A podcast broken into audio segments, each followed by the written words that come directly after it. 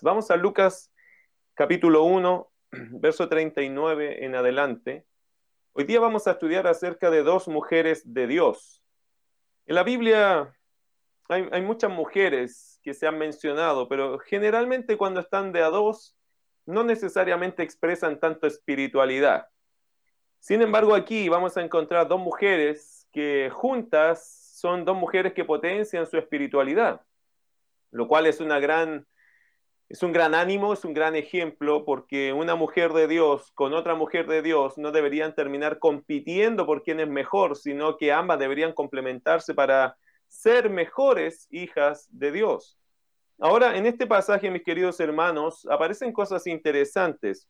De hecho, una curiosidad del pasaje es que este pasaje solo lo cuenta Lucas. Solo Lucas relata este, este evento, este encuentro, por lo tanto es muy exclusivo dentro de los evangelios es un complemento magno, diría yo, dentro de, las situaciones antes del nacimiento del Señor Jesucristo. De hecho, Lucas es uno de los pocos que anticipa cosas, que cuenta cosas que anticiparon el nacimiento del Señor Jesús. Casi todos parten con el nacimiento de Cristo, pero estas son historias eh, que anticipan, ¿cierto? que preparan el ambiente, el escenario del nacimiento del Señor Jesús. Y en esta historia solo Lucas la tiene registrada, por lo tanto tenemos una exclusividad en esta hora que vamos a estudiar. Por otro lado, ¿por qué Lucas lo tiene registrado? Recuerden lo que dice Lucas capítulo 1, versículo 3. Me ha parecido también a mí, eh, después de haber investigado con diligencia todas las cosas desde su origen, escribírtelas por orden, oh excelentísimo Teófilo eh, Lucas lo que está haciendo en realidad es un recuento, ¿cierto? Él ha investigado las historias y seguro que pidió algunas entrevistas exclusivas o particulares. Y estoy seguro que esta entrevista se la tuvo que haber pedido a María. María fue quien le contó estas situaciones, estas historias a Lucas y Lucas la registró como un buen investigador, hizo un buen trabajo y él planteó acá o nos dejó plasmado una historia que obviamente dirigido por el Espíritu de Dios ha llegado a ser muy poderosa, muy importante y muy edificante para la iglesia hasta el día de hoy. Ahora, eh, interesante, dos mujeres, ¿cierto? Que, están acá en este relato son Elizabeth y María, ellas dos se encuentran, también eran parientes, ¿ok? Entonces, esto va a dar eh, un ambiente muy particular en una situación que Dios está llamando a dos personas que, que son parientes, pero ambas están involucradas en la obra de Dios de una forma particular. Elizabeth eh, colaborando con el nacimiento, ¿cierto?, de Juan el Bautista y María, que decir, participando del nacimiento del Señor Jesucristo. Ahora, el valor de estas dos eh, mujeres no se encuentra, se encuentra en muchas cosas, pero primero, por ejemplo, en Elizabeth se encuentra en su edad, ¿En qué aspecto? En el aspecto que ella siendo una mujer ya de, muchos años, el Señor le concibió ser usada y María siendo una jovencita también fue usada por Dios. ¿Quién nos dice eso a nosotros ya inmediatamente antes de entrar al texto? Que Dios puede usar a cualquier persona y en cualquier edad para servirlo a Él. Esto no está sujeto a otra cosa sino a los propósitos eternos de Dios y a la espiritualidad, dependencia, obediencia, fe que tengan las personas.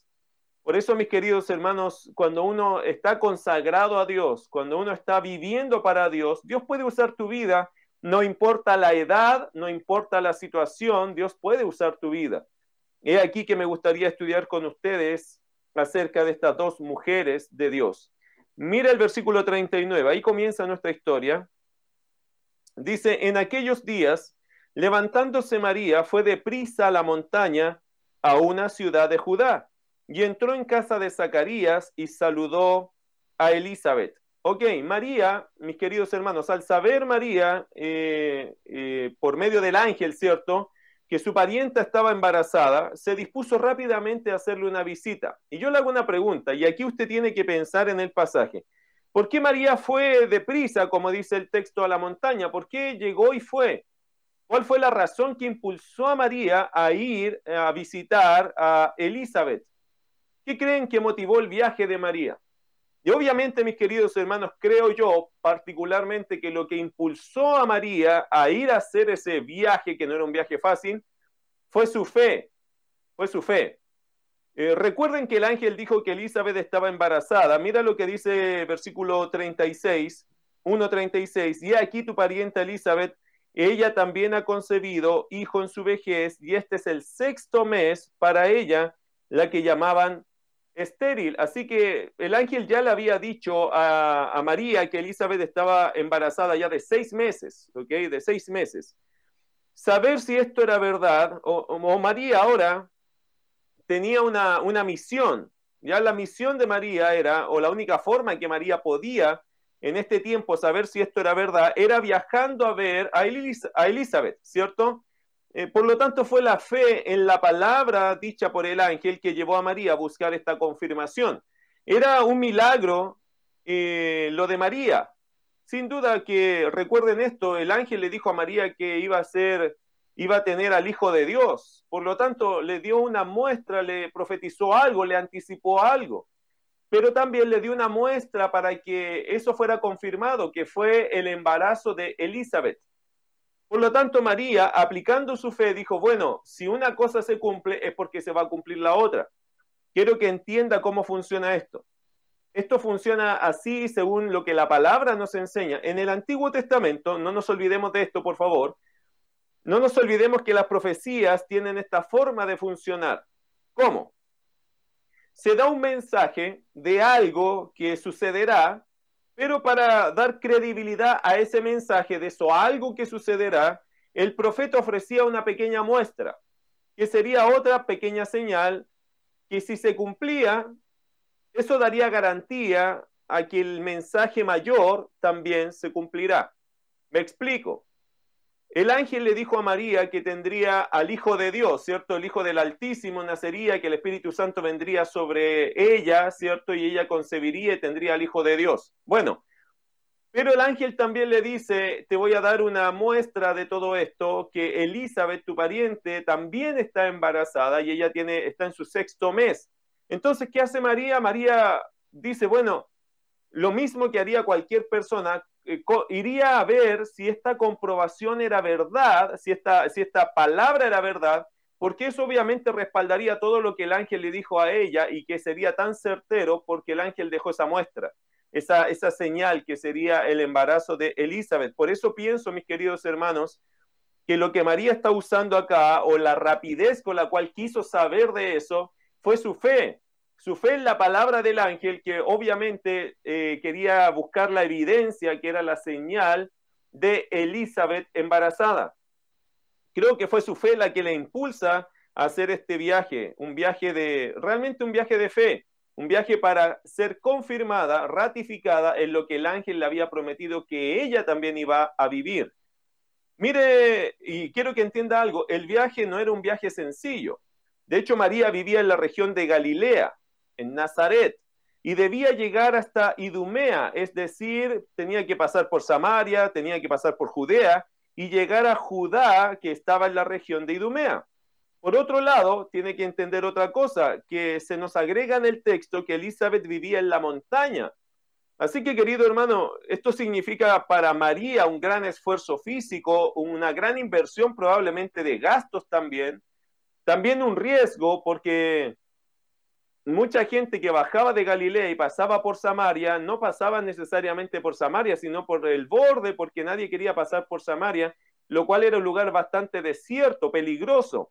Generalmente la gente no, viajaba sola. Sin embargo, acá el texto no nos hace pensar que María tomara muchos resguardos para ir a ver a Elizabeth. Creo que su fe le impulsó incluso a esa cosa que nosotros llamamos un poco la imprudencia. En otro aspecto podríamos llamarle convicción.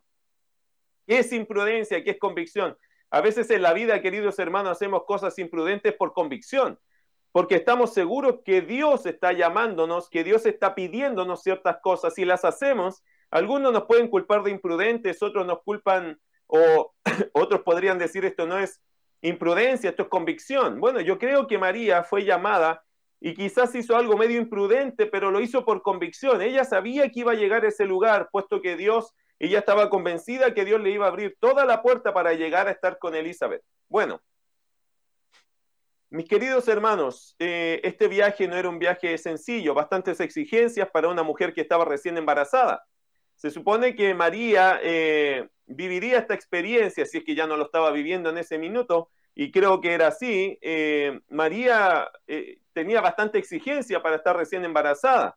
¿Cuál es el punto? María no era una mujer frágil, era una mujer joven y una mujer fuerte, como eran las judías o como son quizás las mujeres israelitas, y que no miró su condición de embarazo como para ponerlo de excusa para no hacer lo que entendía de Dios que tenía que hacer.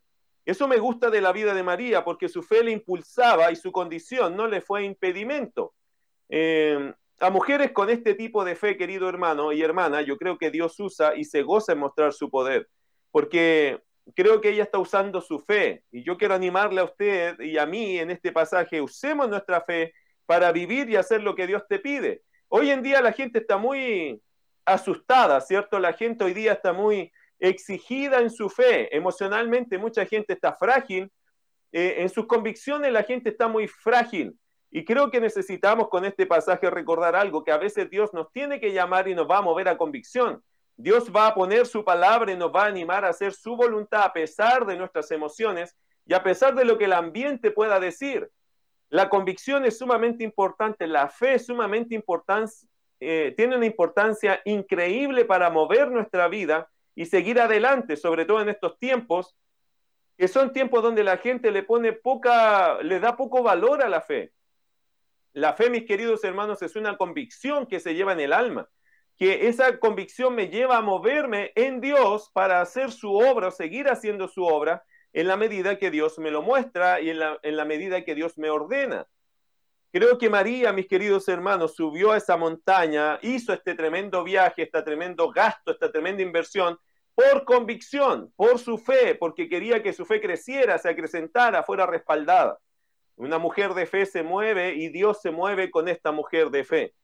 ¿Llegó María donde tenía que llegar? Sí, versículo 40. Y entró en casa de Zacarías y saludó a Elizabeth. María llegó a ese lugar.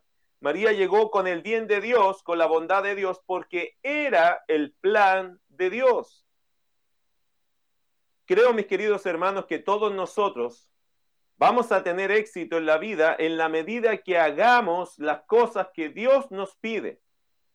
Creo que en la medida que nosotros nos movamos por fe y le preguntemos a Dios y Dios nos diga, anda o quédate, pero si escuchamos certeramente la dirección de Dios y hacemos lo que Dios nos está pidiendo, creo que nos va a ir bien en la vida.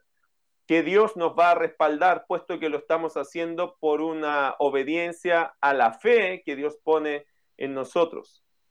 Bueno, y entró en casa de Zacarías y saludó a Elizabeth. ¿Qué significa esto? Bueno, el texto parece mostrarnos que esto fue todo lo que hizo María y el resto de la historia la contó el Espíritu Santo, ¿cierto? Ella entró a la casa de Zacarías y saludó a Elizabeth. Y mira versículo 41 al 45, ¿qué pasó allí? Y aconteció que cuando oyó Elizabeth la salutación de María, la criatura saltó en su vientre y Elizabeth fue llena del Espíritu Santo. Y exclamó a gran voz y dijo, bendita tú entre las mujeres y bendito el fruto de tu vientre. ¿Por qué se me concede esto a mí, que la madre de mi Señor venga a mí? porque tan pronto como llegó la voz de tu salutación a mis oídos, la criatura saltó de alegría en mi vientre. Y bienaventurada la que creyó, porque se cumplirá lo que le fue dicho de parte del Señor. Interesante testimonio, ¿no? Esto es muy curioso lo que pasa acá. Dice el verso 41, ¿cierto? Y aconteció que cuando oyó Elizabeth la salutación de María, por eso digo que creo que María solo saludó y de ahí todo lo reveló, lo contestó, lo confirmó el Espíritu Santo. El testimonio del Espíritu Santo en el vientre de Elizabeth. Elizabeth supo inmediatamente que María era la Virgen escogida por Dios eh, a través de esta manifestación. María solo saludó y se activó todo esto.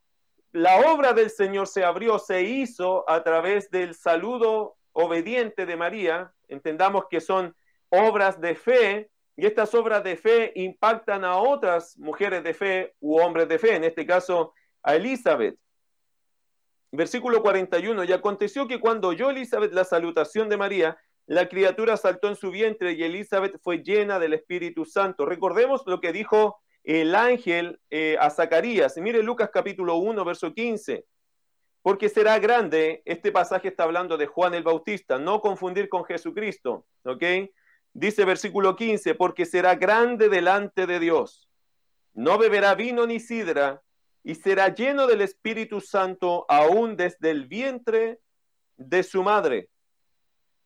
Yo pienso, mis queridos hermanos, según este texto, bueno, lo, más central tiene que ver con que el Juan el Bautista sería, experimentaría la llenura del Espíritu Santo aún estando en su periodo de gestación, en esos meses. Tenía seis meses Juan en el vientre de su madre y fue lleno del Espíritu Santo. Es decir, el poder que se manifestaría en ese bebé, en ese niño, estaba señalado desde siempre y se hacía evidente a través del sello del Espíritu Santo en su vida. También pienso, como dice el verso 15, no beberá vino ni sidra, creo que sí Juan el Bautista tenía un voto nazareo, que él sí tendría que guardarse en un voto nazareo, sería un hombre exclusivo y consagrado para Dios. Esa vida de Juan desde antes de nacer ya estaba separada para la gloria de Dios, para el trabajo de Dios, y tenía unos ciertos años que viviría solamente Juan, pero sería en exclusividad para servir total y únicamente a Dios. Juan no tendría, mis queridos hermanos, el privilegio de formar quizá una familia, de tener ciertos estudios, de tener cierto futuro, cierta proyección. La proyección de Juan sería servir y morir para Dios. Y una vez que servía a Dios, tendría que despedirse de este mundo. Probablemente Juan murió a los 34, 35 años de edad. Esa fue la, la, cantidad de años que Dios le permitió vivir en este mundo. ¿Por qué? ¿Por qué tampoco? ¿Por qué no pudo proyectarse a más? Querido hermano, quiero que entienda algo. Algunos podrían decir, pobre Juan. Mira lo que dice el texto, versículo 15. Hermano, para que nuestras prioridades y nuestros pensamientos vayan a la, a la escritura, creo que es bueno ponerle atención a la escritura. Versículo 15 dice, porque será grande delante de Dios. ¿Quién más importante? ¿Ser grande en este mundo? ¿Destacar en este mundo? ¿O ser grande a los ojos de Dios? Qué, qué, importante es esta frase, querido hermano. Juan era un hombre que sería grande delante de Dios. Juan no fue grande delante del mundo en el sentido de que Juan fue un hombre humilde, simple, sencillo en ese aspecto. Él no tuvo riqueza ni grandes estudios. Los estudios que tuvo fue la palabra de Dios en su vida. El trabajo que tuvo fue hacer la obra de Dios en su vida.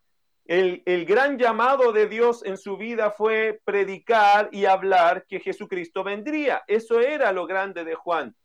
Juan nunca no, no, lució grandes recursos, de hecho él no tenía ningún tipo de sustento, por eso él comía miel silvestre y comía langostas, que son saltamontes, ¿cierto? Como nosotros los entendemos acá en Chile.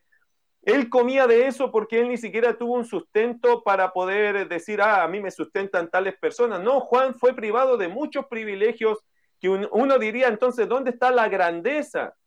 Bueno, la grandeza de Juan, querido hermano, no estaba en, este, en las cosas que el mundo cree que son grandes. La grandeza de Juan estaba en servir a Dios y fue grande para Dios.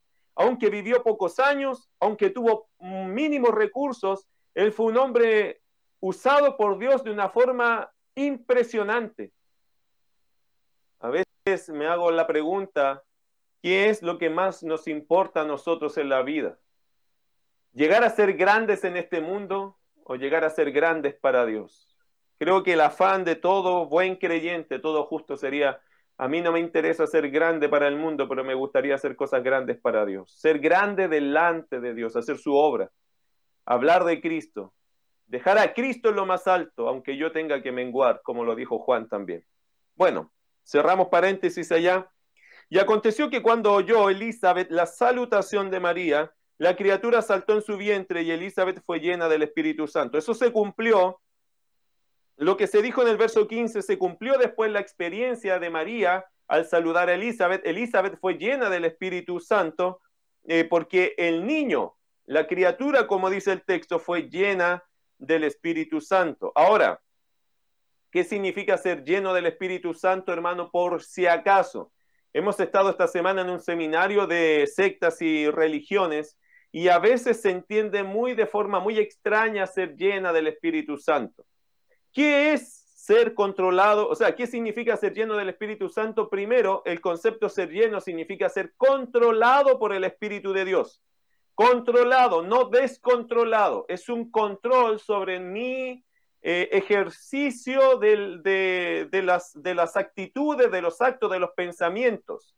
Es algo que honra a Dios, ¿ok? No es descontrol, no es una posesión, es un control, ¿ok? Porque tenemos que diferenciar en una posesión demoníaca que sería un descontrol de mis acciones, actitudes, pensamientos por el enemigo, por Satanás, y el control del Espíritu Santo que significa que, o la llenura del Espíritu Santo que significa que Él controla todo mi ser, pero no es un descontrol, sino algo que adora y agrada a Dios. Ahí nos queda la siguiente pregunta, ¿qué es entonces ser controlado por el Espíritu Santo? Y usted tiene que ir a Gálatas, rápidamente, tiene que ir a Gálatas capítulo 5, y usted va a encontrar allí el fruto del Espíritu de Dios, ¿cierto? El fruto del Espíritu Santo. En el capítulo 5, versículo 22, eh, dice, más el fruto del Espíritu es amor, gozo, paz, paciencia, benignidad, bondad, fe, mansedumbre, templanza. Contra tales cosas no hay ley. ¿Qué se entiende por ser controlado por el Espíritu Santo? Manifestar el fruto del Espíritu de Dios. ¿Cuál es el fruto del Espíritu de Dios? Amor, gozo, paz, paciencia, benignidad, bondad, fe, mansedumbre, templanza. ¿Por qué quiero decir eso? Porque mucha gente hoy día que hace sus circos dentro de las iglesias, que hace su show dentro de sus iglesias, dice que a mí me tomó el Espíritu Santo y que me está controlando, pero en realidad, hermano, ser controlado por el Espíritu de Dios es vivir en el fruto del Espíritu, amor, gozo, paz, paciencia, benignidad, bondad, fe, mansedumbre, templanza. Creo que eso es el fruto del Espíritu. Lo demás podría ser un, acontecimiento litúrgico, carismático, emocional, pero de verdad no, no arroja luz la Biblia acerca de esas manifestaciones como que si fueran del Espíritu Santo. No hay nada en la Biblia que nos haga creer que de verdad eso es del Espíritu de Dios. En realidad pienso yo que eso es más un movimiento de carisma, de emociones que trabajan con la gente o gente se deja influenciar por algún tipo de espíritu, pero no realmente el Espíritu de Dios. Ok, versículo 41, eh, Elizabeth fue llena del Espíritu Santo. La pregunta es también si esto sería posible hoy día. ¿Sería posible hoy día que un niño que está en el vientre de la madre sea lleno del Espíritu de Dios? No, no sería posible hoy día. Esto fue dispensacionalmente único. Es decir, esto pasa en ciertos tratos de Dios y pasó en cierto momento un trato de Dios único en el tiempo con el hombre. Y aquí pasó, hermanos, en, una, en, un momento muy único. No es repetible hoy día. ¿Por qué? Vaya Efesios capítulo 1, verso 13. Porque hoy día el Espíritu de Dios, ¿cómo se manifiesta? ¿Cuándo llega el Espíritu de Dios a un creyente hoy día? A la vida de un creyente. ¿Cuándo llega? Hay iglesias que dicen que el Espíritu de Dios llega cuando uno se bautiza por las aguas. Eso es mentira. Eso nunca ha sido así. El Espíritu Santo llega a la vida de un creyente cuando, cuando confiesa a Cristo como Señor y Salvador, y eso al haber entendido el Evangelio. Efesios capítulo 1, verso 13. Escuchen lo que dice. En él también vosotros, habiendo oído la palabra de verdad, el Evangelio de vuestra salvación, y habiendo creído en él, fuisteis sellados con el Espíritu Santo de la promesa. ¿Escuchó el pasaje? Mis queridos hermanos, no se recibe el Espíritu Santo en un culto carismático, otra vez emocional. Ah, yo sentí la presencia de Dios que me cayó encima. Eso está fuera de la Biblia, ¿ok? Eso es una cuestión que usted, eso es cuestionable. Es una cuestión que uno puede decir, qué, extraño. No funciona así la escritura en realidad. El texto dice, en él también vosotros, habiendo oído la palabra de verdad. Así que antes que llegue el Espíritu Santo a nuestra vida, tendríamos que haber escuchado la escritura, el Evangelio, bien presentado. Dice el texto ahí, habiendo oído la, la palabra de verdad.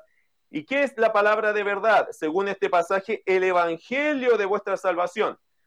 Y, nota, esto es importante, primero escuchar el Evangelio, la palabra de verdad, bien predicado. Yo escuché el Evangelio y habiendo creído en él. ¿En quién? En el Evangelio. ¿Qué es el Evangelio? El Señor Jesucristo. Alguien me presenta el mensaje del Señor Jesucristo, el Evangelio, y habiendo creído en él, en ese mensaje, en la persona del Señor Jesucristo, que dice después, y habiendo creído en él, fuisteis sellados con el Espíritu Santo de la promesa. Es bien fácil, hermano, cuando uno lee la Biblia, entender entonces que el Espíritu Santo llega a la vida de una persona no con un bautismo de agua, no en una liturgia carismática, no en un culto, no en una experiencia, sino que llega a través del entender el Evangelio, eh, haber sido expuesto a la luz del Evangelio verdadero y, y haber creído en ese Evangelio verdadero. Luego de eso, somos sellados porque hemos creído en el Evangelio verdadero y allí llega el Espíritu de Dios a nosotros. Por lo tanto, ¿Podría hoy día eh, un, niño en el vientre de su madre ser lleno? No, no, porque no hay esa, ese trato hoy día. El Espíritu Santo en su administración actual, que no es igual que en el Antiguo Testamento, por cierto, eh, no, no hace que estas cosas sucedan. ¿ok? Esto solo sucede, la llenura del Espíritu de Dios la presencia del Espíritu Santo en nosotros hoy día solo llega a través de haber escuchado el Evangelio de Jesucristo y haberlo creído. De otra forma, no hay nadie más que tenga el Espíritu de Dios. Y antes, en el Antiguo Testamento, sí esto sucedía. Y quiero, a ver si lo trato de explicar bien, Mateo, Marcos, Lucas y Juan, queridos hermanos, están en una administración antiguo testamentaria. Es decir, el trato del Espíritu de Dios cambió cuando ya nace la iglesia. Antes de eso, el Espíritu Santo podía manifestarse como se manifestó en Juan, porque esa es una administración antiguo testamentaria. ¿Cuándo cambia la administración del Espíritu Santo? Cuando comienza otra administración es en el tiempo cuando la iglesia nace y ahí empieza toda una transitoriedad, un cambio, hasta llegar a lo que nosotros entendemos hoy día, como se, los he explicado, que el Espíritu de Dios viene cuando uno escucha el Evangelio y cree en la palabra del Señor Jesucristo, allí viene el Espíritu de Dios. Y el libro de los Hechos lo deja bastante claro. Sin embargo, en el Antiguo Testamento esto no era así. El Antiguo Testamento nos muestra que la administración del Espíritu Santo era distinta. Un ejemplo de eso, primero de Samuel. Vaya a primero de Samuel, capítulo 10. Y esto es bueno saberlo, es importante explicarlo, yo creo que sí, porque hoy día se ven muchos abusos acerca y malas enseñanzas acerca de cómo funciona el Espíritu de Dios hoy día. Hay mucha gente que hoy día quiere vivir el Espíritu Santo como se administraba en el Antiguo Testamento. El Espíritu Santo no corre con, esas, con esos gastos, ¿ok? El Espíritu Santo no te va a decir, no, yo te voy a, a ti te voy a administrar como, te, como administré en el Antiguo Testamento. No, porque todo va por un tiempo, todo va por un proceso, todo va por una dispensación, un trato de Dios diferente con el hombre. ¿Cómo fue en el Antiguo Testamento? Esto era común, primero de Samuel capítulo 10, versos 6 al 10. Dice así, entonces el Espíritu de Jehová vendrá sobre ti con poder y profetizarás con ellos y serás mudado en otro hombre. Esto fue lo que Samuel le dijo a Saúl, que iba a ser el primer rey de Israel. Versículo 7, y cuando te hayan sucedido estas señales, haz lo que te viniera a la mano, porque Dios está contigo. Luego bajarás delante de mí a Gilgal, entonces descenderé yo a ti para ofrecer holocaustos y sacrificar ofrendas de paz. Espera siete días hasta que yo venga a ti y te enseñe lo que has de hacer. Y aconteció luego que al volver él la espalda para apartarse de Samuel, le mudó Dios su corazón. Y todas estas señales acontecieron en aquel día. Y cuando llegaron allá al collado, He aquí la compañía de los profetas que venía a encontrarse con él, y el Espíritu de Dios vino sobre él con poder y profetizó entre ellos. Nota lo que pasó allí a Saúl. A Saúl le cayó el Espíritu Santo y dice Samuel que iba a ser como cambiado, transformado en otro hombre. Por eso la gente decía Saúl entre los profetas. Y eso le pasó a Saúl un par de veces. Por lo tanto, queridos hermanos, ¿eso era normal? Sí, en el Antiguo Testamento no en el Nuevo Testamento, digamos, no en el nuevo trato de Dios con nosotros, en su nueva dispensación con el Espíritu Santo. Hoy el Espíritu Santo está obrando permanentemente en sus hijos, en los creyentes, ¿cierto? En los que han declarado a Cristo Jesús como Señor y Salvador. Y solo y después de allí, solo y únicamente después de haber entendido el Evangelio, haber aceptado a Cristo por fe en ese evangelio, el Espíritu de Dios viene a morar en nosotros. Y no necesariamente en un despliegue de profecías y cosas así. Es en, en el fruto del Espíritu, en amor, gozo, paz, paciencia, benignidad, bondad, fe, mansedumbre, templanza. El Espíritu Santo controla nuestras vidas para hacer a la imagen de su Hijo, el Señor Jesucristo. Bueno, mucha explicación de eso. Vamos a Lucas capítulo 1, verso 41. Verso 42, y exclamó a gran voz, aquí Elizabeth, como fue llena del Espíritu de Dios, ella inmediatamente supo. María no le dijo nada, pero Elizabeth supo. Supo quién era María ahora o es lo que estaba haciendo Dios a través de la vida de María. Es increíble cómo el Espíritu Santo les conectó a ellas dos. María iba a ver el embarazo que ella lo supo por el ángel y ahora Elizabeth, que recibe el saludo de María, es impactada porque supo inmediatamente, sin duda por el Espíritu de Dios, que María era la mujer, la, joven elegida, la virgen elegida. ¿Eso quién lo hizo? El Espíritu de Dios. El Espíritu de Dios lleva a María y el Espíritu de Dios confirma a Elizabeth. Nota que las dos son mujeres de Dios, mujeres conectadas a una dependencia, una relación viva con Dios. Eso es lo que, hermano, deberíamos eh, sacar de este pasaje como aplicación. Qué hermoso es vivir en Dios, tener una relación viva con Dios. Y dos, personas, sean mujeres o hombres, eh, o grupos de personas que viven en Dios, van a tener comunión, se van a entender muy rápido, va a haber allí una conexión especial porque Dios une a sus hijos cuando le buscan, cuando le adoran, cuando se rinden a Él. Esas obras, esas iglesias son preciosas porque hay gente que está buscando a Dios. Por lo tanto, el Espíritu Santo los une, les hace entenderse, les hace tener una relación increíble y una unidad de pensamiento fabuloso, milagroso. Mire versículo 42. Y exclamó Elizabeth a gran voz y dijo, bendita tú entre las mujeres y bendito el fruto de tu vientre. Y no empieza a rezar, por favor, porque algunos aquí pensarían en el, en el rezo católico, hermano, no, ¿qué está diciendo Elizabeth aquí? Elizabeth está diciendo acá, bendita tú, lo mismo que le dijo el ángel. Mira lo que dice el versículo, versículo 28, Lucas 1, 28. Y entrando el ángel en donde ella estaba, dijo, salve muy favorecida, el Señor es contigo, bendita tú. ¿Qué significa eso? Has sido elegida. Has sido elegida. ¡Qué bendición!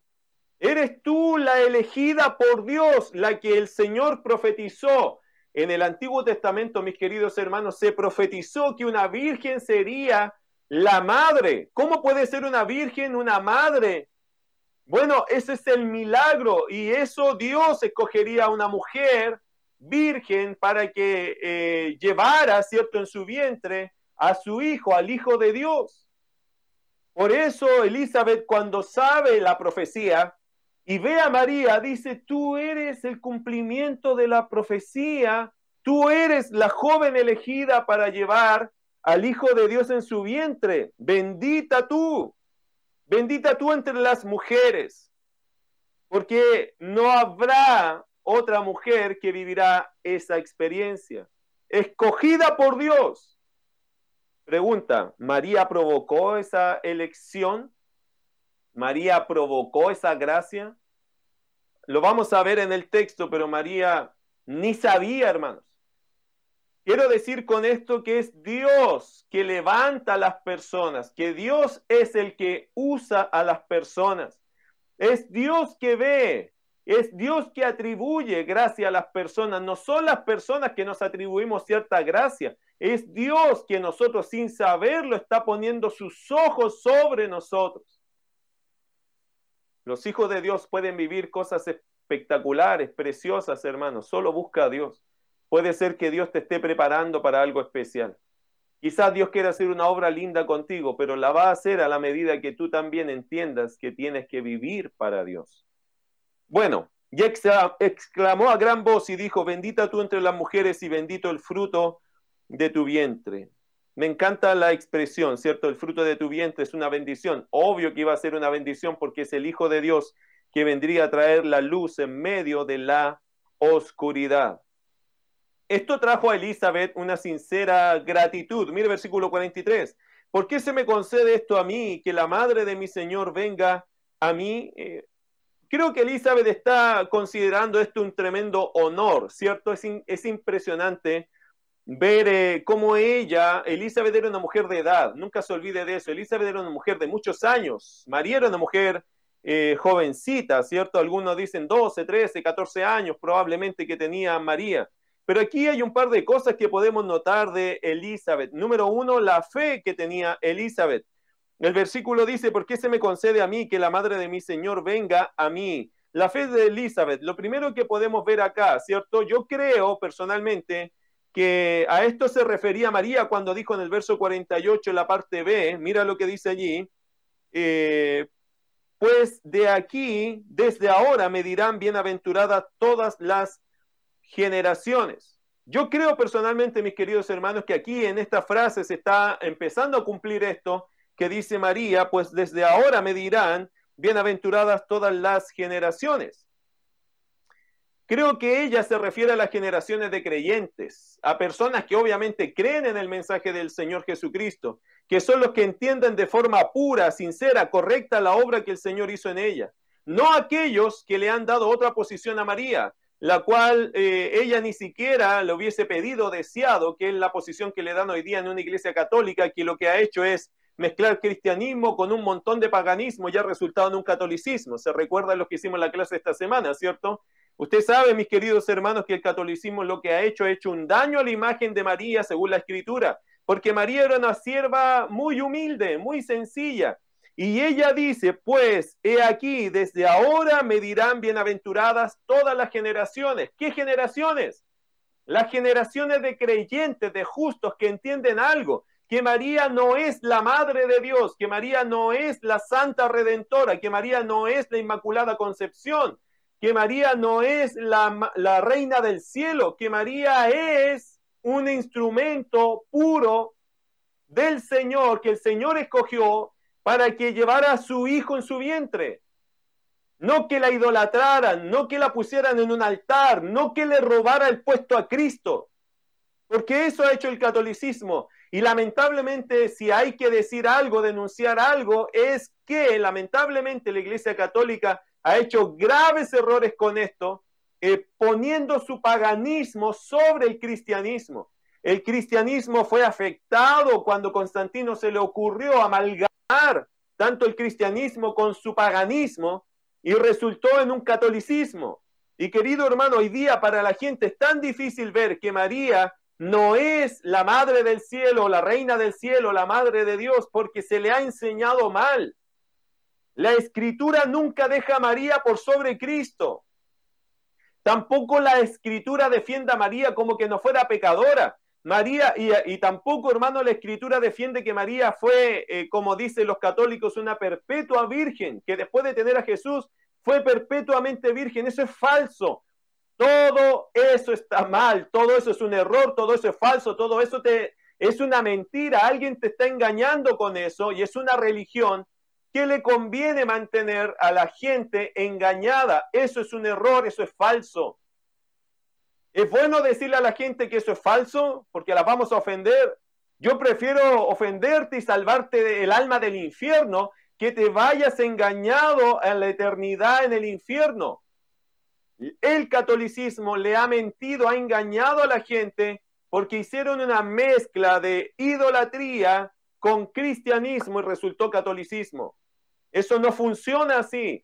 En la escritura, la Virgen María es una mujer creyente primero, justa a los ojos de Dios. Elizabeth comparte con ella y son dos mujeres humildes en la obra del Señor. María nunca hubiese querido robarle la titularidad a Cristo. Para María era un gran privilegio que ella misma no lo consideraba digno de sí misma.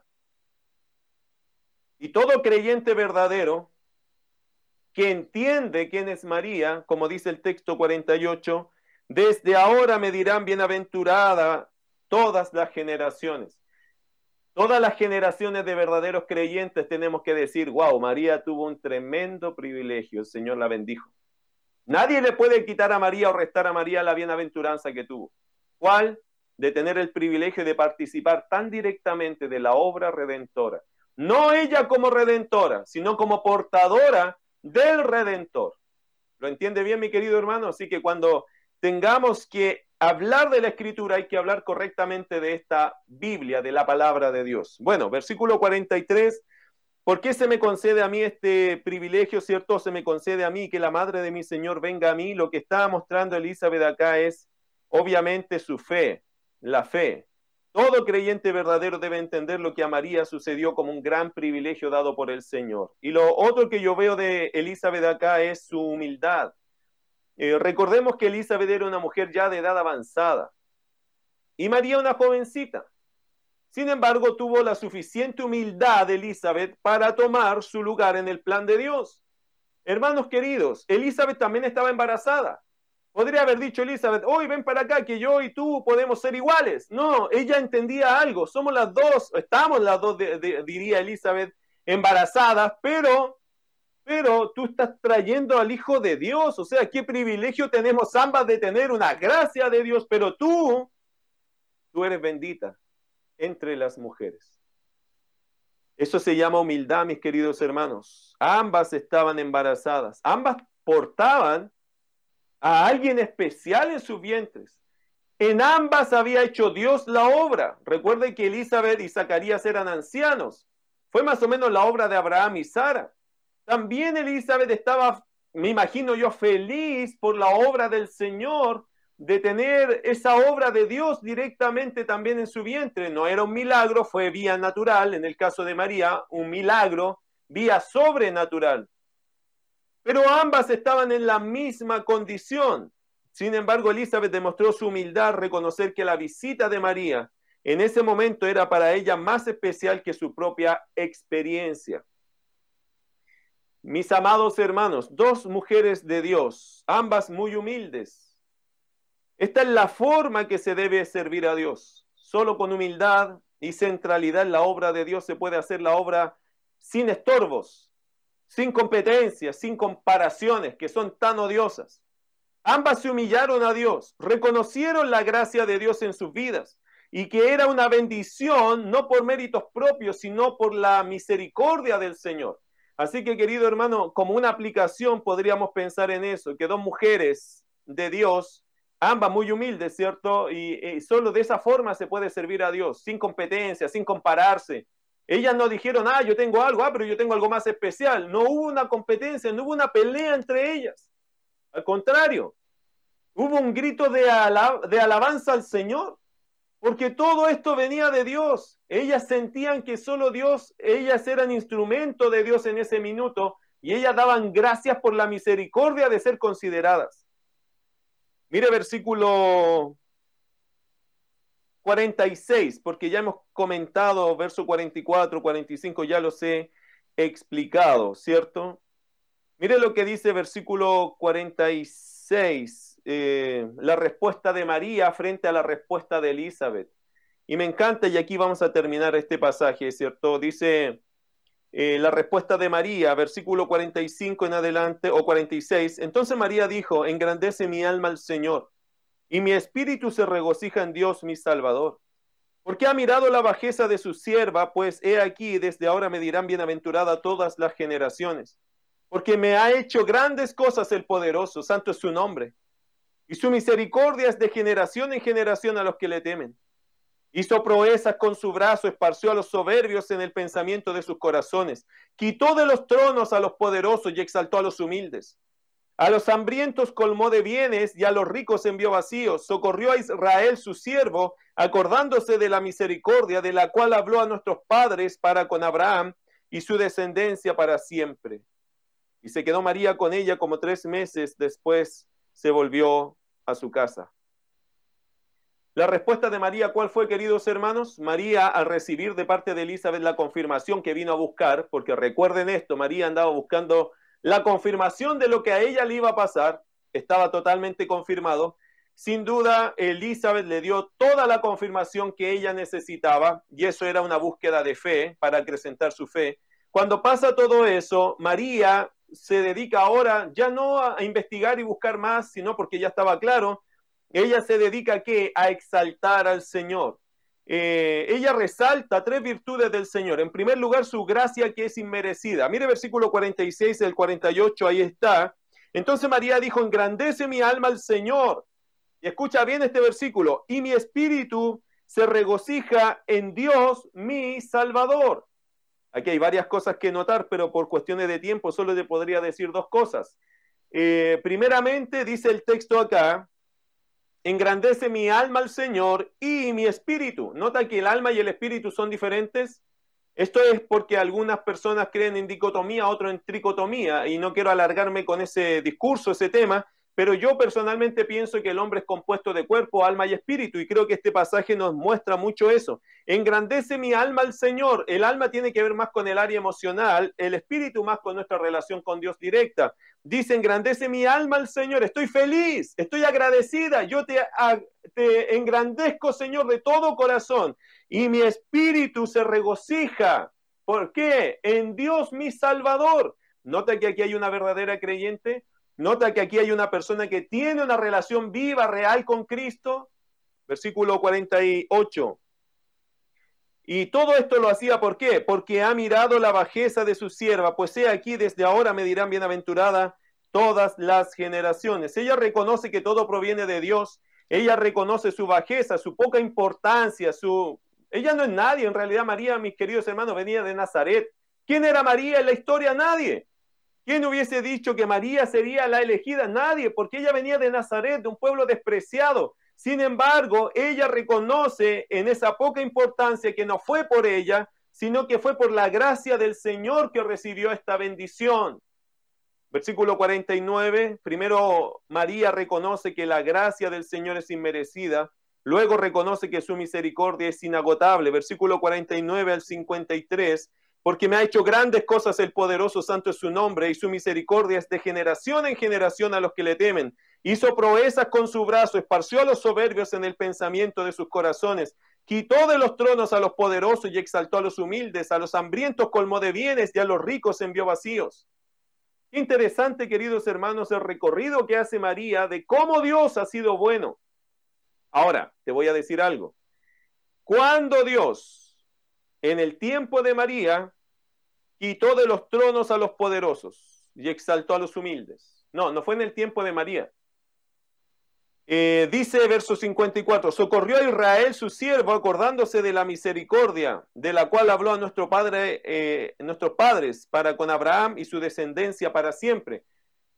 Mis queridos hermanos, a mí me parece ver algo en María. María creo que lo que está haciendo acá es exaltar al Señor por la obra que hizo estaba haciendo y hará en el futuro.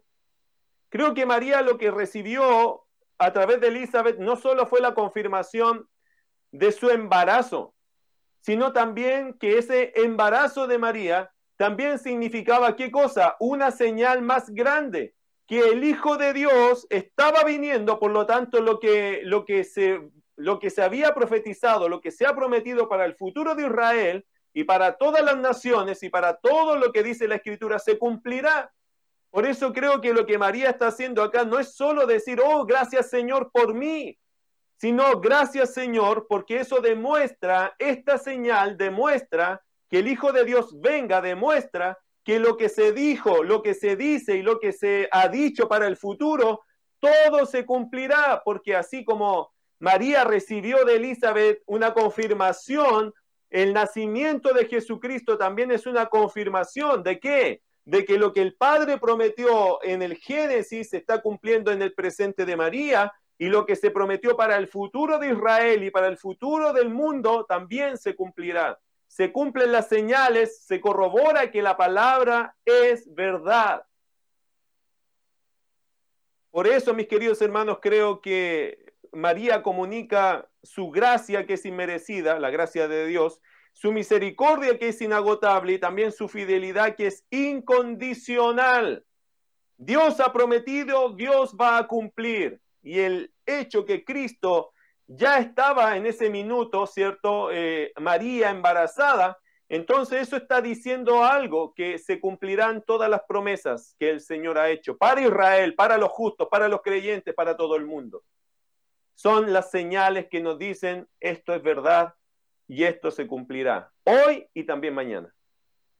María decidió, bueno, y, dice versículo 56 y termino acá, y se quedó María con ella como tres meses, después se volvió a su casa. María, mis queridos hermanos, decidió estar con Elizabeth hasta el momento del nacimiento de su hijo, de Juan el Bautista. No se olvide que se quedó tres meses, pero cuando ella llegó allá, Elizabeth ya tenía su sexto mes. Así que, sin duda, María se quedó hasta el final, hasta ver ese hijo, ese hijo prometido, ¿cierto? Y ese hijo profetizado ese hombre tan especial que, que anticiparía la llegada del Mesías unos pocos meses, que sería Juan el Bautista. Ahora, ¿qué podrían compartir? Y aquí termino con esta reflexión. ¿Qué podrían compartir una jovencita con una anciana tanto tiempo? Porque ella se quedó tres meses. ¿Qué podría compartir una jovencita con una anciana tanto tiempo, cierto? Bueno, ambas eran mujeres de Dios, por lo tanto, la comunión que ellas tenían sobrepasaba la diferencia de edad. Dos personas que aman a Dios, por cierto, se pueden complementar y ayudar mutuamente. La mujer piadosa que tiene edad puede aconsejar a la jovencita y una jovencita que tiene eh, puede ayudar con su fuerza y alegría a la mujer adulta, ¿o no? Y en, y en lo que ambas eran nuevas, ser madres, podrían orar juntas para ser fortalecidas mientras llegaba la hora de cada una de ellas. Mis queridos hermanos, cuando dos mujeres aman a Dios, y escúchalo bien esto para que quede como lección para nosotros, cuando dos mujeres aman a Dios, pueden tener una gran comunión a pesar de sus diferencias. Y eso nos puede pasar a todos, porque la comunión, hermanos, se logra en quién? En Cristo. Así que vaya que este pasaje es muy interesante dos mujeres de Dios, dos mujeres que estaban comprometidas, consagradas a Dios y cómo Dios les usó para su gloria. Espero que tú y yo, mis queridos hermanos, recordemos esta palabra, conságrate, conságrate, conságrate a Dios, vive para Dios, vive a Dios, para que puedas vivir experiencias gloriosas, especiales, que Dios te conceda por el solo hecho de vivir en dependencia, en comunión con el Señor. Vamos a orar. Querido Padre Celestial, gracias. Gracias por darnos este mensaje y espero que lo que se ha tratado de comunicar, Señor, quede en nuestros corazones alguna de estas lecciones. La consagración es tan importante, Dios. Eso genera comunión unos con otros. Eso genera la expectativa, Señor, de ser guiados por ti, de darnos, Señor, aquellos pasos que, que usted espera que nosotros demos. María dio pasos de fe. Alguno podría decir, oye, que fue inconsciente, que fue atrevida, que fue quizás señora aventurera, pero ella estaba dando pasos de fe y tú confirmaste sus pasos de fe. Ella no fue ni inconsecuente, Señor, ella fue consecuente con su fe. Algunos podrían decir eso es imprudencia, para ella fue un paso de fe que usted lo usó para glorificar su nombre. Qué difícil, Señor, a veces hoy es darse cuenta que es imprudencia, que es convicción. Ayúdanos a saber Actuar, Señor, por convicción, aunque a veces suene imprudente, pero ¿qué es lo que tú quieres de nosotros? Es lo que debemos hacer. Y Señor, que eso quede como una lección en tus hijos, en nosotros, mujeres, hombres, que tenemos que a veces decidir qué hay que hacer hoy, ¿Qué, cuál es lo que Dios nos pide. Y vivir, Señor, en consecuencia a nuestra fe, a nuestra convicción, a lo que el Espíritu de Dios nos dice. No a lo que la gente dice que es prudencia o imprudencia, sino qué dices tú. Porque para la gente quizás hoy día sería imprudente salir a predicar el Evangelio. Pero si es lo que tú pides, Señor, tú harás, tú obrarás para que esto sea una realidad. Si tenemos que volver al templo, Señor, algunos será imprudencia, pero ¿qué dices tú? Porque nuestras convicciones son las que deben ordenar nuestro camino, no nuestras preferencias o pensamientos, ni tampoco las opiniones de los demás, sino tu opinión es la más importante. Querido Dios, Ayúdanos a ser consagrados para estar seguros que lo que estamos haciendo es algo que usted nos está pidiendo. Gracias por estas dos mujeres, mujeres de Dios, que te amaron y vivieron en comunión, disfrutaron su vida, Señor, aún siendo de diferentes generaciones, de diferentes etapas de la vida, ellas se amaron, se cuidaron, ambas te dieron la gloria a ti, pudieron trabajar juntas, Señor. Qué hermoso es cuando las mujeres y los hombres somos tuyos, porque si tú eres el tema principal, no debería haber en nosotros mayor problema. Te damos la gloria en el nombre de Jesús. Amén.